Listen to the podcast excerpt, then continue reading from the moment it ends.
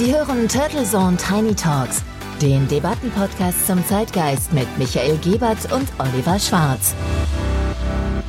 Guten Morgen und herzlich willkommen zur Episode 127 der Turtle Zone Tiny Talks. Ja, guten Morgen, liebe Hörerinnen und Hörer. Es begrüßen Sie auch an diesem wunderbaren Montag wieder Michael Gebert und Oliver Schwarz und wir feiern heute eine Premiere. Premiere, ja, da sind wir dabei. Wir starten denn heute eine Kooperation mit dem Chat GPT Expertenforum und nehmen die künstliche Intelligenz nun regelmäßig in unseren Blickpunkt. Ab sofort werden wir jede zweite Episode dem Thema widmen, das momentan wirklich alle beschäftigt künstliche Intelligenz. Und Turtles und Tiny Talks wird der offizielle Podcast des brandneuen Online-Portals ChatGPT Expertenforum. Ja, so brandneu. Sag mal, Oliver, ab wann gibt's denn dann dieses neue Online-Portal für alle unsere Hörerinnen und Hörer? Ja, in wenigen Tagen ist es endlich soweit. Unter www.chatgpt-expertenforum.de ist derzeit noch eine an der Construction-Seite zu sehen. Aber, liebe Hörerinnen und Hörer, Sie können sich schon für den Newsletter anmelden. Ja, auf geht's. Der Newsletter, der hat's, glaube ich, auch dann wirklich in sich. Immer aktuelle Tipps und Tricks rund um dieses Mega-Thema. Jetzt mal Hand aufs Herz. Man hat ja den Eindruck, dass wir wie von Zauberhand 80 Millionen KI-Experten oder 450 Millionen KI-Experten in Europa und dann auch noch Evangelisten haben. Und auch in den Medien ist ja dieses Thema mittlerweile ja nicht nur gefühlt wirklich von der Bäckerblume bis zum goldenen Blatt in der schönen bunten Medienwelt ja auch angekommen und ja jeder Titel sagt irgendwas von AI, KI, ist ja in Deutschland auch schon mal zumindest begrifflich abgegrenzt, ist aber im Prinzip das Gleiche. Und warum sollten wir uns denn auf jetzt das Chat-GPT-Expertenforum freuen? Natürlich wegen tiefergehenden Beiträgen von dir und mir und von vielen weiteren spannenden Gastautoren aus Politik, Wirtschaft, Recht und Ethik. Ich drehe die Frage einfach mal um. Was fehlt dir bislang im vielstimmigen Chor der KI-Berichterstattung, Michael? Ja, Vielstimmig ist das richtige Wort. Ich meine, wir beide wissen das und auch die anderen, die sich dafür interessieren. Es ist ja wirklich kaum mehr zu verarbeiten. Man braucht ja quasi eine künstliche Intelligenz für die Verarbeitung all dieser Informationen. Und die Frage ist genau die richtige und eine sehr gute, lieber Oliver. Denn es mangelt derzeit wahrlich zwar nicht in einer Achterbahnfahrtartigen und einem Feuerwerkartigen News-Inferno über diese täglich zig neuen neuen KI-Tools, die es da draußen immer wieder irgendwo auf der Welt neu geschafft haben, das Licht der Welt zu erblicken. Was allerdings fehlt, ist eine Einsortierung, eine Analyse, sage ich mal, auf einer ersten Ebene. Denn nicht jedes neue Tool ist wirklich intelligent und die Relevanz für unsere deutschen Hörer mit unserem doch auch sehr, sehr eigenständigen Regulatorik-Framework, was wir hier haben. Wir haben ja auch auf der europäischen Ebene ein AI-Framework, ist auch dort nicht gegeben. Also es ist äh, zwar Euphorismus da, es ist auch natürlich die Fantasie in all diesen neuen Tools gegeben, aber vor allem fehlt eine Plattform mit Debattenbeiträgen zu Politik, zu Ethik und zu Recht und mit diesen entsprechenden einzuordneten und auch Analysen der vielen News und der vielen Meinungen draußen, die uns täglich in unserer Inbox immer wieder hineinflattern. Da sagst du was, Michael. Und das mit der Relevanz auch für unsere deutschen Hörerinnen und Hörer, das ist wirklich auch ein, ein wichtiger Punkt, denn ganz viele dieser gehypten täglichen neuen KI-Tools lassen sich einfach auch mit der deutschen Sprache noch nicht wirklich anwenden. Aber seit Jahrzehnten wird an künstlicher Intelligenz geforscht und seit Jahren gibt es in Fachkreisen Debatten rund um ethische Aspekte und rechtliche Rahmenbedingungen. Und ja, auch die EU arbeitet schon länger an dem angestrebten AI Act. Und doch ist die öffentliche und mediale Wahrnehmung vom ChatGPT-Effekt dominiert. Technologische Faszination und Goldgräberstimmung treffen auf Sorgen und Bedenken. aber viel zu oft wird so getan, als ob das Thema erst letztes Jahr vom Himmel gefallen ist und als ob OpenAI und der gute Sam Altman die künstliche Intelligenz gerade erst erfunden haben. Ja, in der Tat, denn die Berichterstattung über diese faszinierenden realen und auch fiktiven Möglichkeiten von einem Tool wie jetzt in dem Fall ChatGPT dominiert da die Debatte und polarisiert natürlich auch in allen Richtungen, in allen Industrien. Es ist durchgreifend und es ist faszinierend zu sehen, wie viele Leute sich da auch teilweise nicht nur angesprochen vorkommen, sondern auch reflexartig bedroht reagieren. Und die einen sind natürlich begeistert von diesen kreativen Fähigkeiten und die anderen machen sich möglicherweise bewusst, unbewusst und auch real Sorgen um ihre Jobs und ihre ganzen Existenzen. Und selbst Wissenschaftler und KI-Experten fordern nachdrücklich Richtlinien und Leitplanken. Und beides wird zu Wort kommen, alle Fachleute, auch wir, sind sich einig, dass die KI kein kurzfristiger Trend der IT-Welt ist, sondern eine Zukunftstechnologie, die gekommen ist, um zu bleiben und die quer durch alle gesellschaftlichen Bereiche unser Leben privat wie beruflich, wirtschaftlich und politisch massiv verändern wird. Ja, zumindest glaube ich, erkennen wir alle, dass sich in kürzester Zeit in ja, ich glaube, das war, soweit ich das jetzt in unserer Internet-Vergangenheit, und da haben wir beide ja doch so ein paar Jahrzehnte auch auf unserem Buckel, noch nie erlebt hat, wie in kürzester Zeit in Hunderte von Millionen weltweit sich dem Thema verschrieben haben. Und umso mehr freuen wir uns auf dieses Chat-GPT-Expertenforum. Und natürlich ist der Name an sich diesem Tool, was am sichtbarsten aktuell da auch gegeben ist, daran wollen wir uns ein bisschen orientieren. Sie wissen alle, auch Google und Co schläft nicht, aber natürlich ist es auch die künstliche Intelligenz über alle Tools, über alle Anwendungen hinweg, die uns dort immer wieder beschäftigen wird. Also bleiben Sie gespannt und besuchen Sie uns dann jetzt mal schon mal für den Newsletter-Eintrag auf www.chatgpt-expertenforum.de und dann in wenigen Tagen geht's los. Und alleine die letzten Tage haben uns so viele Themen beschert, die sich allesamt als Aufhänger und Content des neuen Online-Portals eignen.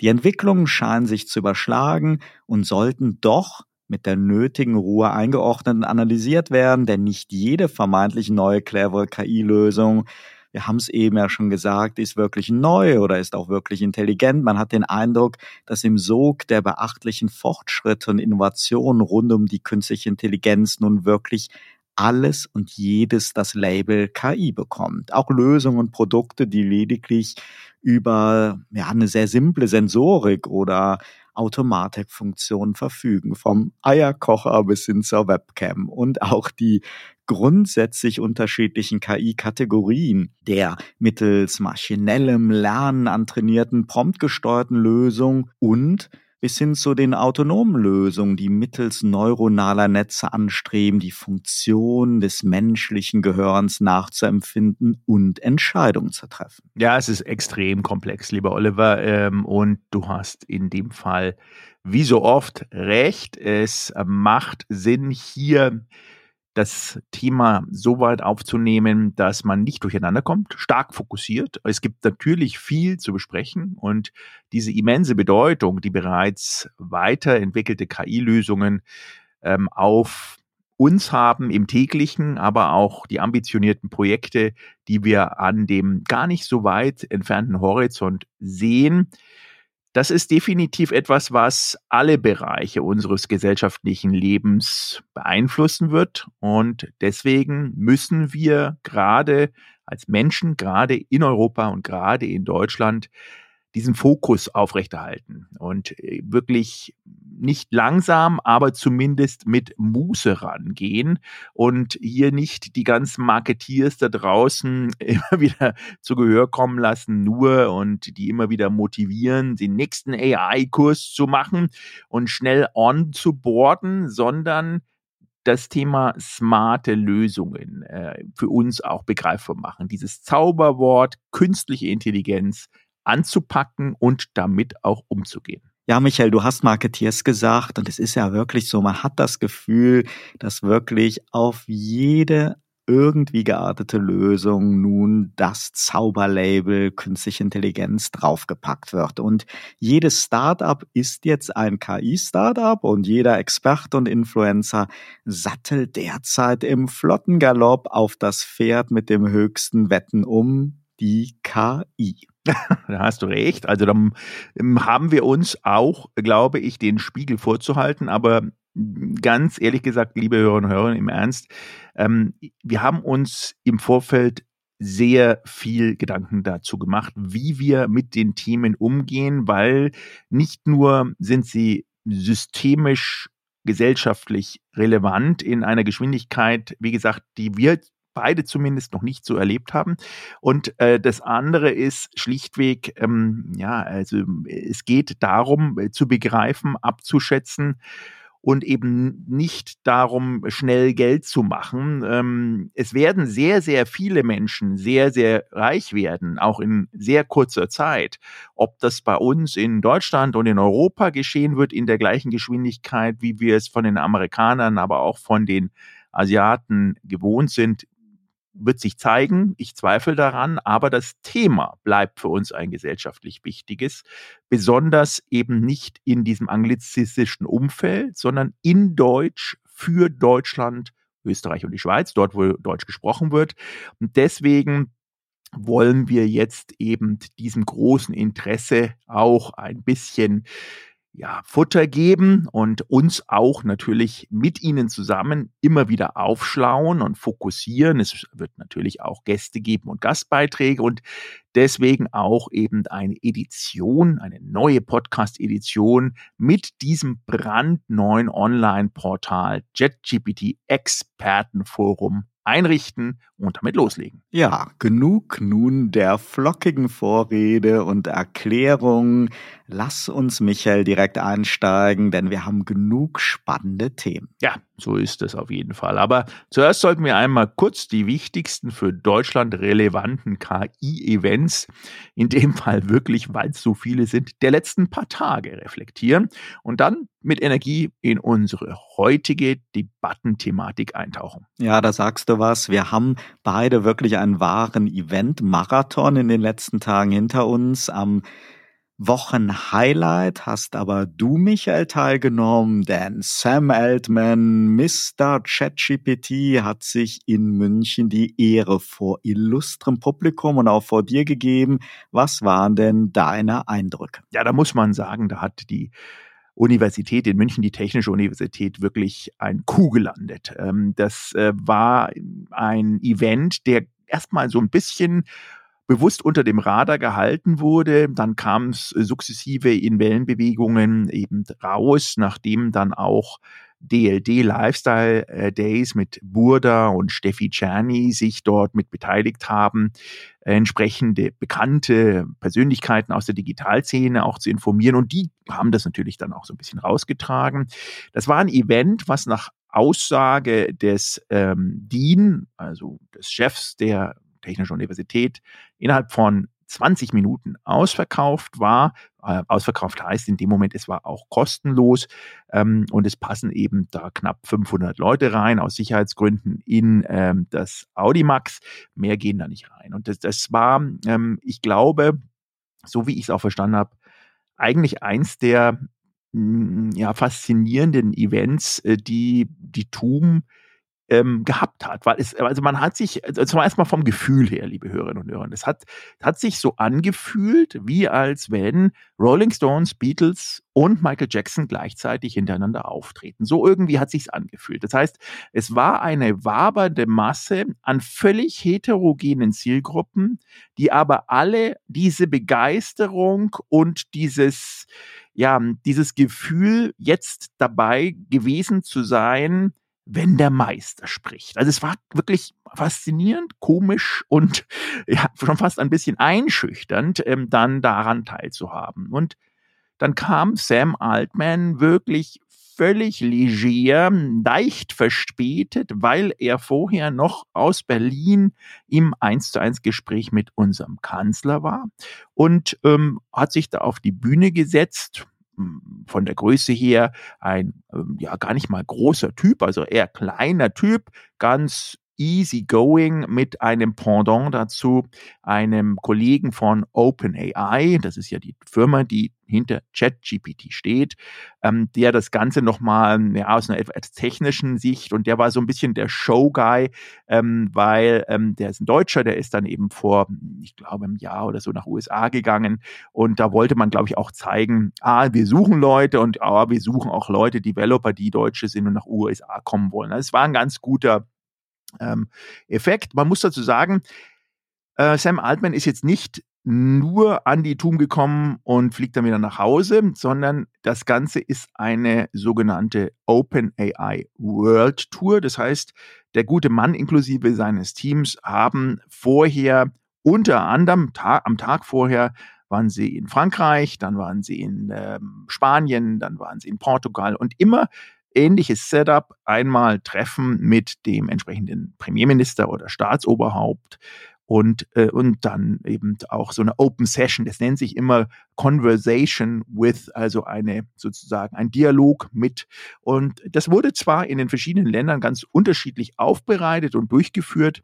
Und in Deutschland zumindest war es so, dass es ein etwas größeres Setup war und auch die Presse, ähm, wenn man jetzt ein paar, ein paar Tage später sich das äh, Presse-Echo anschaut, ähm, definitiv ein Rieseninteresse dran hatte.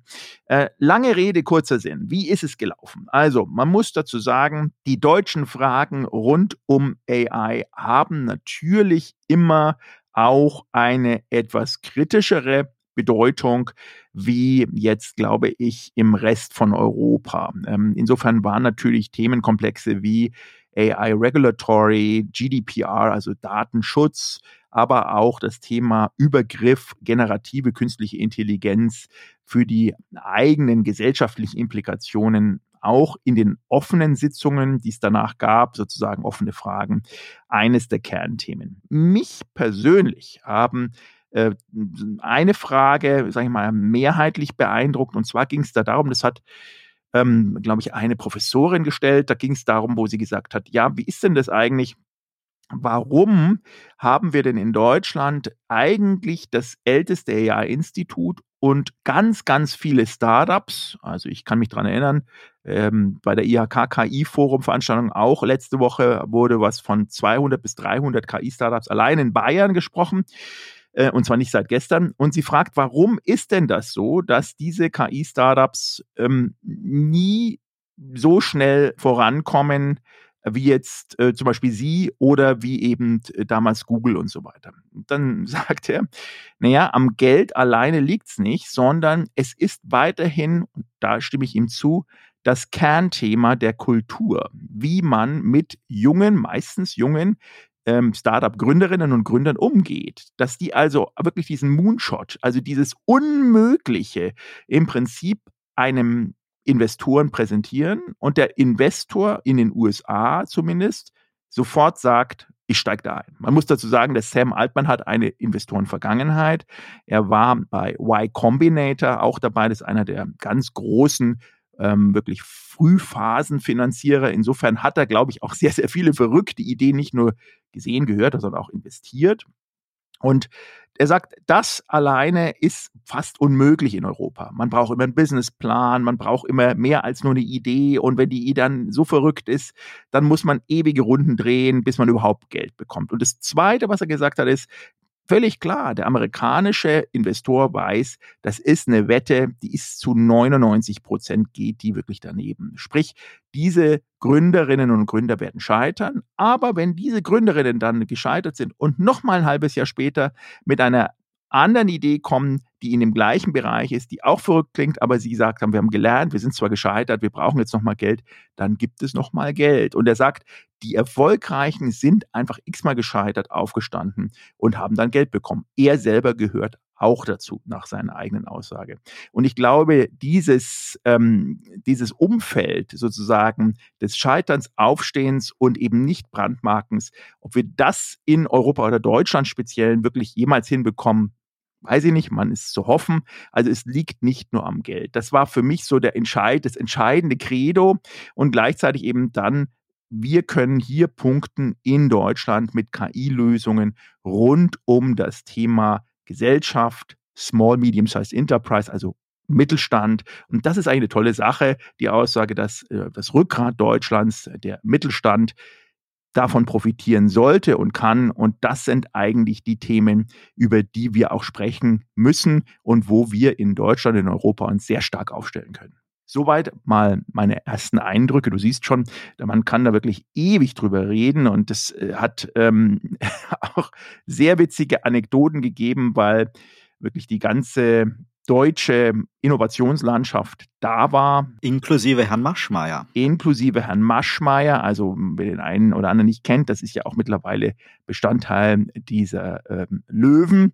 Dann waren natürlich die Samba-Leute da, dann waren äh, Bits und Brezen-Leute da, dann war natürlich die Ministerin da. Also ähm, wirklich es waren eigentlich irgendwie alle da und die, die nicht da waren, haben versucht reinzukommen.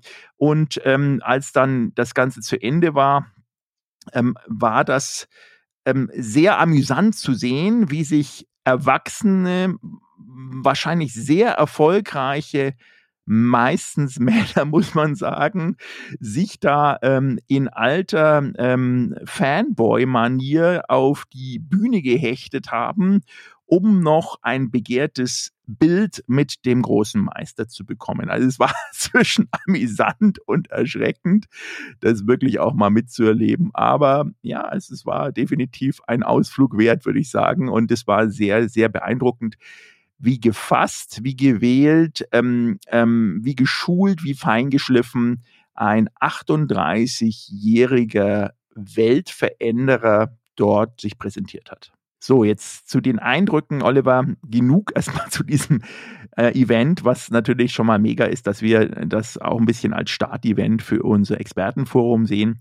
Aber jetzt kommen wir genau zu unserer Landschaft, die wir in Deutschland haben. Und da bist du ja auch fest verankert. Du hattest letzte Woche unter anderem ein ganz spezielles Forum, ein KI-Forum, das der Bundesverband der Kommunikatoren ausgerichtet hat. Und was gibt es denn darüber zu berichten? Ja, also wir hatten nicht den Herrn Maschmeyer dabei, aber der BDCom hat ebenfalls die Wichtigkeit von KI früh erkannt und auch die Rolle der Kommunikatoren bei der Begleitung und Einführung von KI in den Unternehmen. Ich bin dort auch im Ausschuss für künstliche Intelligenz aktiv und arbeite mit am Haltungspapier des Verbandes. Auf dem Forum diskutierten nun letzte Woche Svenja Hahn, Schattenberichterstatterin der Liberalen für den EU AI Act, der Netzökonom und Podcast-Kollege Dr. Holger Schmidt sowie der AI-Evangelist Peter Kascher. Das Teilnehmerinteresse war riesig und auch hier ging es um Nutzen und Risiken der künstlichen Intelligenz und die Herausforderungen für die Digitalpolitik. Einen ausführlichen Bericht wird es zum Launch natürlich auf dem ChatGPT Expertenforum geben. Eine kurze Essenz könnte aber lauten, wir befinden uns derzeit in so einem Spannungsfeld zwischen Euphorie und Unsicherheit und Politik muss Sorge dafür tragen, dass die Menschen durch KI-Nutzung keinen Schaden davon tragen. Klare, praktikable Gesetze sind daher kein hemmender Eingriff, sondern eine Chance für die KI. Regulierung kann Sicherheit und Vertrauen schaffen und Vertrauen ist nun einmal auch im Zeitalter der künstlichen Intelligenz die härteste Währung. Und ein solches Vertrauen erreicht man zum Beispiel durch aktive Kennzeichnung von KI-generierten Inhalten die These, bei immer mehr KI-Content werden die Menschen die Medien oder auch Unternehmen als Informationsquelle bevorzugen, zu denen sie das größte Vertrauen haben. Auch für die Medien und für die Kommunikatoren also eine Herausforderung, auch in der jetzigen Phase bereits mit klaren Spielregeln und höchstmöglicher Transparenz zu arbeiten. Wow, Oliver, ja, das, das klingt natürlich super spannend. Dann lass uns heute mal mit der Debatte anfangen, ja, nach diesem doch sehr langen Intro.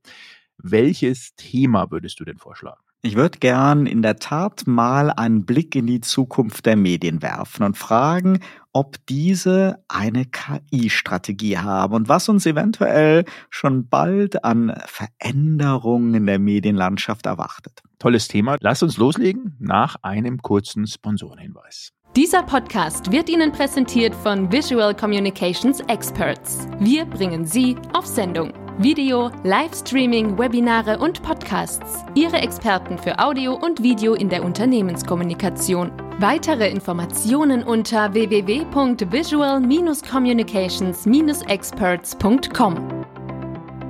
Wir sind wieder zurück bei Turtle Zone Tiny Talks und der Episode 127, dem Auftakt unserer neuen KI-Edition in Zusammenarbeit mit dem ChatGPT Expertenforum. Und wir fragen uns diesmal, haben die Medien, ein bisschen allgemein gefasst erstmal, eine KI-Strategie?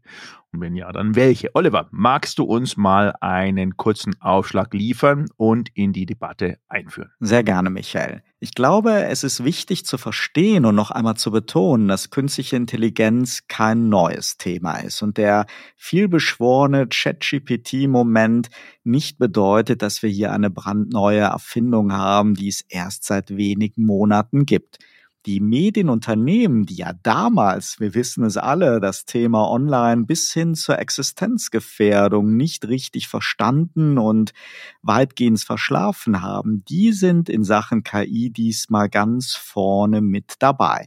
Denn sie hoffen gleich mehrfach zu profitieren. Wenn wir den Begriff KI jetzt mal sehr weit fassen, dann gibt es jenseits von Forschungseinrichtungen, von vielleicht bestimmten Big Data Aktivitäten in manchen Unternehmen und jenseits von Nachrichtendiensten wohl kaum eine Branche, die bereits seit Jahren immer stärker künstliche Intelligenz nutzt. Da wird mit dem computergenerierten Verfassen von minder komplexen, datenorientierten Berichten zu Sport oder Finanzen experimentiert. Da wird Text-to-Speech genutzt immer besser funktionierende Übersetzungssysteme. Da werden Artikel KI unterstützt für Social Media und klickstarke Teaser und Headlines aufbereitet.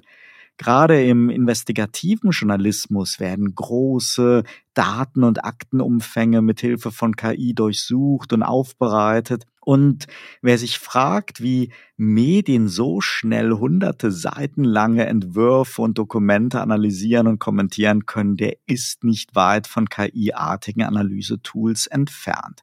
Auch Natürlich das Korrekturlesen von Artikeln und die Optimierung von Sprache und Schreibstil erfolgt auf breiter Front mit Softwarelösungen, die es schon lange gibt und die sich nun auch KI nennen. Der Erweckungsmoment für Medienunternehmen waren aber die Hilfestellung bei der Monetarisierung von Online-Inhalten mittels KI.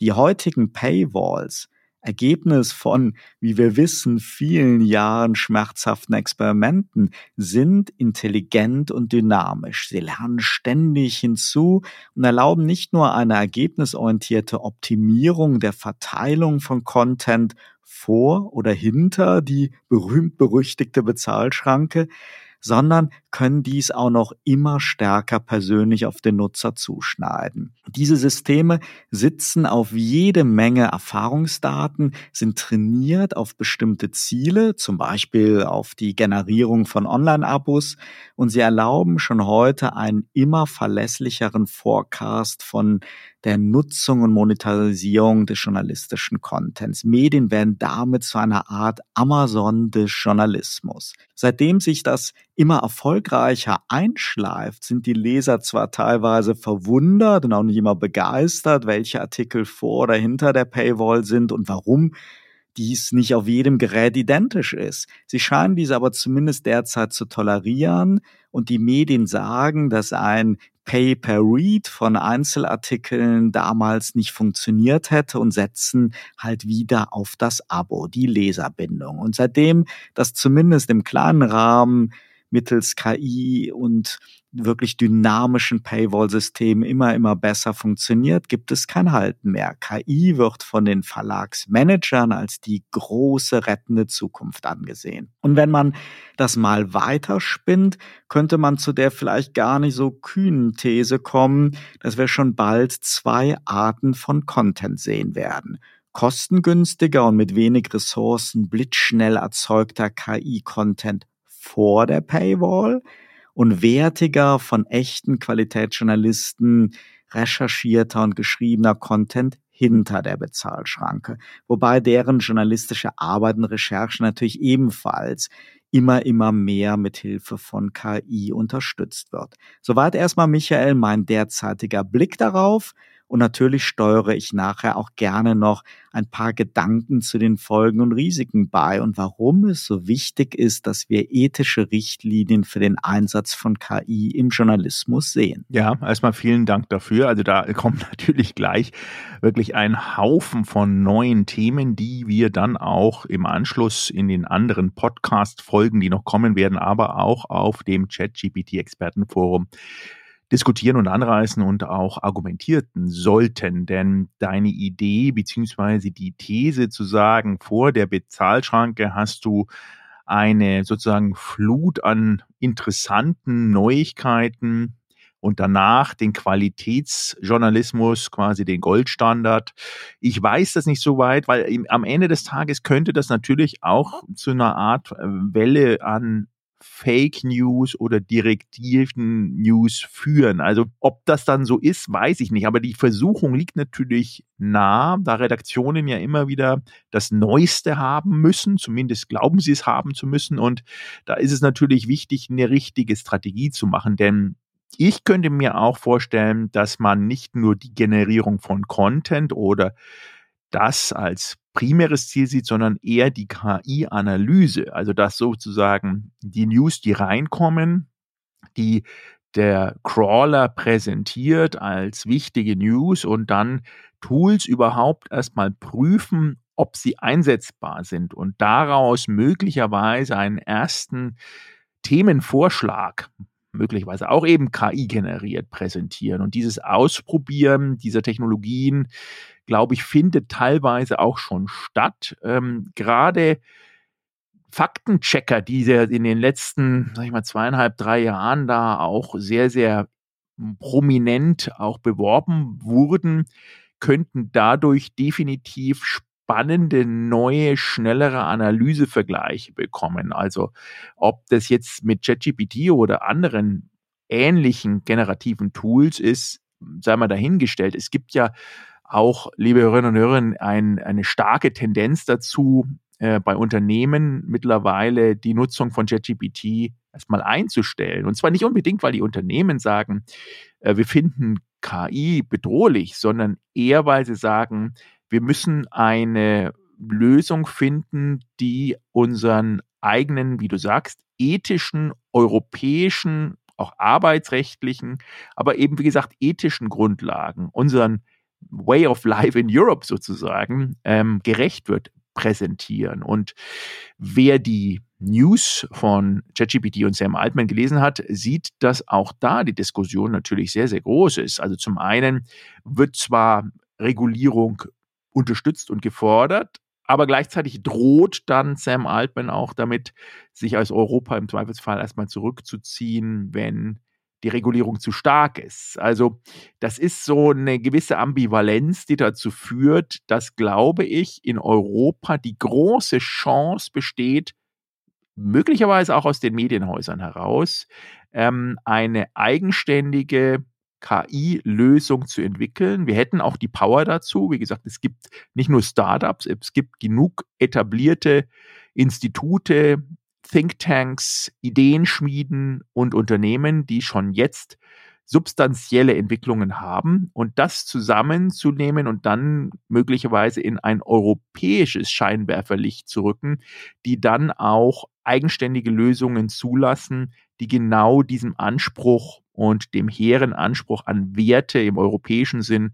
auch Genüge getragen werden. Absolut. Ich hatte ja eben zur Eröffnung unserer Debatte darauf hingewiesen, dass die Medien in Sachen KI schon seit Jahren aktiv sind und diesmal sogar ziemlich weit vorne. Da rede ich natürlich vor allem von großen Medienhäusern, die investieren und zuallererst ihre Online-Monetarisierung optimieren, dann natürlich versuchen, die Kosten mithilfe von KI auf breiter Front zu senken und zu guter Letzt auch inhaltliche Angebote zu realisieren, die ihnen ohne KI-Unterstützung oft nicht möglich wären oder nur im eingeschränkten Umfang. Und da spielt sicherlich auch so ein Thema rein, dieser Gedanke, dass KI helfen kann, in der Nachrichtenflut den Überblick zu bewahren, Relevanz einzuordnen, die Recherche zu unterstützen. Das ist natürlich erstmal etwas Positives. Aber das Horrorszenario wäre jetzt vermutlich, wenn immer mehr Redaktionsarbeitsplätze KI-generierten Content weichen müssten. Statt Fotografen demnächst künstlich erzeugte Bilder zum Einsatz kommen und zudem alles noch gnadenlos klick- und vermarktungsorientiert optimiert in Anführungszeichen mal optimiert wird. Böse Zungen könnten jetzt sagen, da sind wir gar nicht so weit weg. Nein, auf keinen Fall. Also wenn du dir überlegst, wenn die Controller, die ja oft die Macht auch noch mal nicht nur an sich reißen, sondern definitiv auch bei vielen Entscheidungen im Investitionsbereich haben, dann geht es natürlich um Gewinnmaximierung und Optimierung des Geschäftsmodells. Ja, und um den Gedanken noch fortzusetzen, diese bösen Zungen könnten auch noch sagen, manche Ausuferungen, selbst im sogenannten Qualitätsjournalismus von A-Medien heutzutage könnten durch Silikonredakteure nicht noch schlimmer werden. Das ist aber zum Glück nicht verfestigt oder noch nicht verfestigt. Es gibt zwar diesen uniformen, haltungsgesteuerten Journalismus, der sich dann für die Menschen über die Medienbandbreite hinweg sehr gleichförmig und ideologisch anhört. Es gibt aber auch glücklicherweise immer noch das Gegenteil, Journalisten mit eigenem Kopf, mit faktenorientierter, objektiver Herangehensweise und mit Mut auch mal gegen den Stimmungsstrom zu schwimmen, wenn es die Recherchelage ergibt. Der viel zitierte Vertrauensverlust in die Medien ist wirklich nicht der stärkeren Nutzung von KI zuzuschreiben, sondern hat vielfältige Gründe ganz unabhängig davon. Aber, und dieses Aber ist wirklich wichtig, die immer stärkere Nutzung von KI kann durchaus diesen Vertrauensverlust noch verstärken. Wenn Medien und wenn die journalistische Branche sich nicht auf breiter Front einen Kodex geben und sich höchste Transparenz auf die Fahnen schreiben. Umgekehrt aber wiederum kann KI selbst unter wirtschaftlichem Druck wieder hervorragenden Journalismus möglich machen und selbst zum Beispiel auch ganz kleinen Redaktionen, Redaktionsbüros oder auch Freelancern ein Arbeiten auf sehr hohem Qualitätsstandard ermöglichen. Ich würde also sagen, die Chancen überwiegen, aber nur dann, wenn verstanden wird, dass wir genau diese offen und transparent gehaltene Unterscheidung zwischen KI-Content und von Journalisten mit oder ohne KI-Hilfe erzeugten Inhalten geben muss. Es darf kein einziger Leser im Unklaren sein, ob der Text von einem Menschen oder einer Maschine geschrieben worden ist. Und gerade bei Audio, Video und Fotos ist es, glaube ich, absolut zwingend, entweder konsequent auf KI-Material im Journalismus zu verzichten oder dieses aber unübersehbar als solches zu kennzeichnen. Die derzeitige Flut an sich viral verbreitenden Deepfake-Fotos und Videos unterstreicht, dass der normale Konsument diese Unterscheidung nicht mehr selber eindeutig vornehmen kann. Und jetzt könnte man Michael sagen, klar, so machen wir das natürlich und zum Beispiel die sich selbst auferlegten ethischen KI-Regeln einer FAZ oder einer deutschen Presseagentur zeigen schon mal den richtigen Weg und dem werden dann alle folgen. Aber genau an der Stelle ist Skepsis angebracht. Wir wissen ja alle, wir beobachten immer mehr pseudojournalistische Angebote da draußen, immer mehr Fake-Medien, immer mehr Medientarnkappen für interessensgesteuerte aktivistische Kampagnenarbeit. Und immer mehr Verwischung von Meinung und Nachricht. Und ich befürchte, ohne eine klare rechtliche Verpflichtung zur Kennzeichnung von KI-Content wird dies einfach nicht auf breiter Front erfolgen. Und dann sind wir ganz schnell wieder beim Internet ohne Grenzen. Solche Regeln sollten natürlich idealerweise nicht nur in Deutschland gelten, sondern europaweit und global. Sonst sehen wir in Zukunft immer mehr Fake-Medienangebote mit Servern im Ausland und jede Menge von KI erzeugtem Kampagnen-Content. Bleibt abschließend noch eine weitere These. Und die basiert auf dem Urinstinkt der Menschen und auf der Sehnsucht nach verlässlichen Informationen, nach Vertrauenswürdigkeit. Und wenn das belastbar ist, dann werden wir vielleicht eine Renaissance von gutem Journalismus und von Qualitätsmedien sehen, im Zweifel hinter der Paywall. Und eben eine Rückbesinnung auf den Wert hochwertiger Medienarbeit für uns, unsere Gesellschaft und den politischen Diskurs. Ich würde da jetzt nicht Haus und Hof drauf verwetten, aber eines kann man sagen, so oder so, nie war Trust, also Vertrauen, wichtiger als heute. Und für die in den letzten Jahrzehnten gebeutelten Medien ist das wirklich eine Riesenchance, aber eben auch eine Maßgabe, kommt gar nicht erst auf den Gedanken, heimlich KI-Content uns unterzumogeln. Und vielleicht eine allerletzter persönliche Anmerkung. Und bitte, liebe Medien, vor allen Dingen liebe Fernsehsender, vergesst jegliche Gedankenspiele über künftige Talkshows, bei denen dann ein Avatar von Markus Lanz mit den trainierten KI-Avataren von Spitzenpolitikern debattiert. Sehr schön, ja, also ein mahnender Finger äh, von mir auch. Vielleicht eine kleine Aufmerksamkeit an unser föderales System. Da haben wir auch schon lange, lange, lange, lange drüber geredet und es immer wieder gehabt. Und eins der Veranstaltungen, die genau das auch wieder unterstützen. Es gab ähm, eine Veranstaltung auch letzte Woche, das nannte sich Künstliche Intelligenz aus Sachsen. Da ist Nomen est Omen auch schon. Das heißt, hier positionieren sich leider wieder die föderalen Köpfe rund um die Staatsminister und Staatskanzleien und jeweiligen Impresarios äh, der Universitäten mit wieder hm, teilweise abgestimmt, meistens unabgestimmten großen Veranstaltungen, Diesmal da eine Veranstaltung sogar in der Rudolf-Habing-Stadion, also wirklich ein großes Ding. Und da muss ich halt sagen, Leute, reißt euch doch mal da zusammen. Es ist wirklich ein übergreifendes gesellschaftliches Thema. Da geht es jetzt nicht darum, wieder Föderalismus herrschen zu lassen und viel Steuergeld in die einzelnen föderalistischen Leistungstöpfe zu versenken, sondern da müssen wir jetzt wirklich mal zusammenhalten. Also die Hoffnung stirbt zuletzt. Du merkst schon, das ist mir auch da ein Thema, weil ich glaube, wir werden in unserem wunderbaren neuen Format auch über die verschiedensten Veranstaltungen, die sich dann auch gegenseitig wieder toppen wollen und alle natürlich die gleichen Themen haben und alle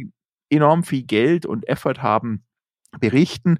Aber es macht natürlich Sinn, hier auch zusammen stark zu sein. Da bin ich auch ein großer Fan von. Damit sind wir am Ende unserer heutigen Episode. Ab sofort hören Sie bei Turtles und Tiny Talks jede zweite Woche ein spannendes KI-Thema. Ja, so ist das und daher wieder der Hinweis, abonnieren Sie uns. Hören ist das eine, abonnieren ist der Goldstandard. Dann sind Sie immer dabei, unbedingt bei Ihrer Lieblingsplattform, da wo Sie Ihren Podcast von uns und von den anderen Kollegen und Kolleginnen hören, damit Sie auch wirklich keine Episode verpassen. Und notieren Sie sich das ChatGPT Expertenforum. In wenigen Tagen geht es dann auch los in dem neuen Online-Portal. Nochmal hier die Adresse www.chatgpt-expertenforum.de und natürlich geht es, wie gesagt, nicht nur um ChatGPT, sondern um die ganze spannende Welt der künstlichen Intelligenz. Ja, und schon jetzt können Sie sich auf der Seite für den Newsletter eintragen und bekommen dann auch regelmäßig kostenlos wichtige Prompt-Empfehlungen, mit denen Sie noch mehr aus ChatGPT und Co. herauskitzeln können. So ist es nicht gleich den Job kündigen und zum Prompt-Engineer werden, aber dennoch wirklich diese Feinheiten sich mal anschauen und rausarbeiten, denn auf den Prompt, das ist das, was Sie eingeben in das Dialogfenster, kommt es an. Und in diesem Sinne wünschen wir Ihnen eine tolle, sonnige und intelligente Woche. Und wir freuen uns auf Ihren Besuch im ChatGPT Expertenforum und natürlich auch, wenn Sie dann nächste Woche an Montag wieder einschalten. Wenn es wieder heißt, herzlich willkommen zu Turtle Zone Tiny Talks in einer neuen, frischen Podcast-Debatte. Turtle Zone Tiny Talks, der Debattenpodcast mit Michael Gebert und Oliver Schwarz. Immer zum Wochenstart auf allen Podcast-Plattformen und auf turtlezone.de.